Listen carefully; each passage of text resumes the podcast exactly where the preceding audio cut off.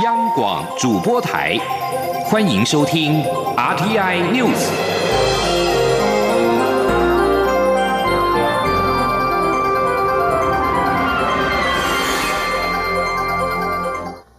各位好，我是张淑华，欢迎收听这节央广主播台提供给您的 RTI News。文化总会今天举办二零二零艺文联谊茶会，邀请艺文界人士共同参与。蔡英文总统出席致辞时表示，台湾面临疫情严峻挑战，但归功于防疫有成，仍然可以举办艺文活动。他希望艺文界先进，继续打拼，一起为世界台的台湾而努力。记者王威婷报道。受到武汉肺炎疫情影响，原定每年夏末要举行的艺文联谊茶会延期到秋天举办。二零二零共下好事节艺文联谊茶会取客语四线腔发音谐音“好事”，祈求在疫情肆虐的一年好事发生。现场除了以柿子为主题贯穿整体意象外，也请来客语歌手演唱客家歌曲。蔡英文总统二十四号出席活动时表示，台湾遭受疫情严重挑战，但是因为防疫有成，民众仍可维持正常生活。文化部推出的易放券回响也非常热烈。蔡总统表示，台湾在疫情后脱颖而出，希望艺文界人士能够一起努力，继续为世界的台湾而打拼。蔡总统说。那呃，我们其实呃还有很多事情要做。我要请我们艺文界的先进好朋友继续跟我们来打拼。台湾在疫情后呃的国际舞台脱颖而出，我们不只是有产业、技术、人力的优势，我们更要成为全球经济的关键的力量。那么，台湾丰富的多元族群文化、充沛的文化创意的能量，也都是我们的优势，能够提升我们台湾的国际竞争力。所以，未来文总会持续的厚植我们台湾的文化实力，也请大家助一臂之力，让我们一起为世世界的台湾继续努力。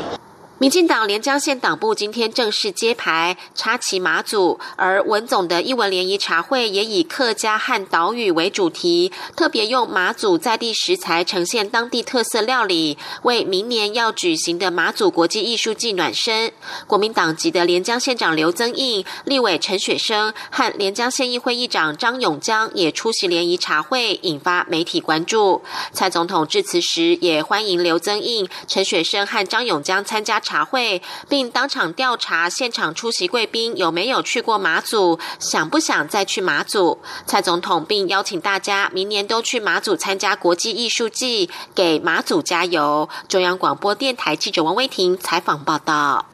民进党连江县党部今天举行揭牌典礼，这也是民进党全台二十二县市都成立党部的最后一块拼图。身兼民进党主席的蔡英文总统也特别录制影片，祝福连江县党部党务发展顺利。蔡总统表示，台澎金马是命运共同体，民进党将持续重视马祖的各方面发展。总统说，包括马祖的交通建设、海洋环境、产业创新、社会福利和艺艺术文化等面向，民进党都要和马祖站在一起。连江县长刘增印今天出席文化总会艺文联谊茶会时表示，台澎金马是生命共同体，希望中央和地方一起建设地方，欢迎多一个政党关心马祖。国民党将号召民众上街反对来记美猪进口。农委会主委陈吉仲今天表示，如果猪农有任何问题，农委会一定走入第一线产地沟通，不让养猪户受任何影响。秋豆将于十一月二十二号登场，因为政府明年开放莱克多巴胺美猪进口，国民党准备号召民众上街参加秋豆，反对来猪进口。对此，陈吉仲今天出席农委会产销履历达人颁奖典礼，接受媒体联访时，向农民喊话，呼吁农民有任何问题，农委会一定会走入第一线产地跟农民沟通，不让养猪户受到任何影响。陈吉仲说，农委会现在的目标就是维持猪价，让台湾猪可以出口，保证猪农收入不会受损。陈吉仲强调，开放含瘦肉精美猪进口，都有依相关法规和程序执行，包含安全评估等。目前立法院也在进行相关审查工作，农委会预计二十六号就会公告相关法规。陈吉仲也呼吁消费者可以多购买国产猪肉，更保障养猪农权益。他说，农委会下个月也将推出台湾猪标章，只要认证有这个标章的店家，绝对百分之百使用国产猪。根据卫福部的统计，今年流感疫苗截至目前的接种量已经达到四百零九万多剂，并且有五十一例有不良反应。卫福部机关署副署长庄仁祥今天指出，这五十一例中有十二例是严重不良反应，但目前看来并无异常，而且这些严重不良反应案例也不见得跟疫苗有关，可能是因为施打疫苗出现不良反应的时间刚好很接近。记者谢嘉欣报道。韩国发生接种流感疫苗死亡案例，且因使用的法国赛诺菲流感疫苗，台湾也有使用，而引起国人一阵讨论。对此，卫福部机关署副署长庄仁祥二十四号下午主持中央流行疫情指挥中心记者会时表示，截至二十三号统计，国内已施打四百零九点七万剂流感疫苗，且机关署与食药署合作，以各自管道向食药署的全国药物不良反应通报中心通。通报累计已通报五十一例不良反应，其中有十二例为严重不良反应，包括心肌炎、蜂窝性组织炎、休克、呼吸困难等；其余三十九例则是头晕、头痛、红疹、红肿、发烧等症状，归为非严重不良反应。至于国人关切的赛诺菲流感疫苗，庄仁祥说，这五十一例不良反应中有十二例是施打赛诺菲流感疫苗，不过只有一例为严重不良反应。庄仁祥也强调，以目前看来，台湾在流感疫苗的安全上并没有出现异常讯号。他说：“应该说，我们如果跟同期的，或者说打几万、打多少剂，目前看起来并没有特别异常。对，是我的意思就是说，呃，打了三，已经四百万剂了。那那目前出现五十一个不良事件，那大多数都还是属于非严重不良反应。那这其实都是可预期的。”庄仁祥还说，出现严重不良反应也不见得与疫苗有关，可能只是因为施打疫苗。以及发生不良反应的时间刚好在一起，而 FDA 有专门判断疫苗安全的专家。虽然我方评估还处于安全状态，但我们毕竟是使用者，还是要尊重 FDA 专家的独立判断。中央广播电台记者谢嘉欣采访报道。最需要关心的是，印尼主张雇主分担移工部分安置费。近日和中介业者讨论技术层面的实施办法之后，将开始研拟新的劳动契约。目前决定明年一月十五号启动，并渴望于十一月推行试办，以起示范作用。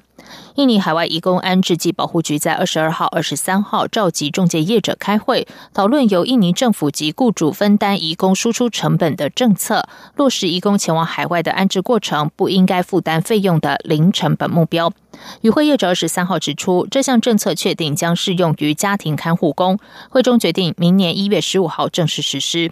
印尼海外移工安置暨保护局官员二十三号晚间证实，将会在十一月推动试办。另外，海外移工安置保护局局长本尼二十二号公开表示，政策将在一月实施。而这项政策也在台湾引发了雇主的不满。台湾劳劳动部也要求印尼协商，不应该片面修改劳动契约。在美国已经造成超过二十二点四万人死亡、数百万人丢掉饭碗的武汉肺炎 （COVID-19） 疫情，已经成为主导这次美国总统大选的议题。美国总统川普二十三号在佛罗里达的两场造势大会上，向支持者保证，COVID-19 大流行很快就会结束，并指控民主党对手拜登夸大了这场健康危机，好吓唬美国人把票投给他。同时，拜登二十三号稍早则是表示，保证一旦赢得大选，将要求国会通过一项全面性的 COVID-19 法案，并在就任十天内签署。就在疫情再度升温，二十三号创下单日新增确诊新高的同时，根据统计，全美已经有大约五千三百五十万名的选民提前投票。美国选举计划学者麦唐纳表示，这是一项创纪录的速度。此外，美国的摩门教徒一向是难以撼动共和党的。难以撼动的共和党选民，但一些对川普反感的教徒现在改变了立场，转而支持民主党候选人拜登。专家说，这将严重冲击一些关键决战州的选情，主要在于亚利桑那州和内华达州这两个州各有约百分之六的人是摩门教徒。以上央广主播台，谢谢收听。这里是中央广播电台。台湾之音。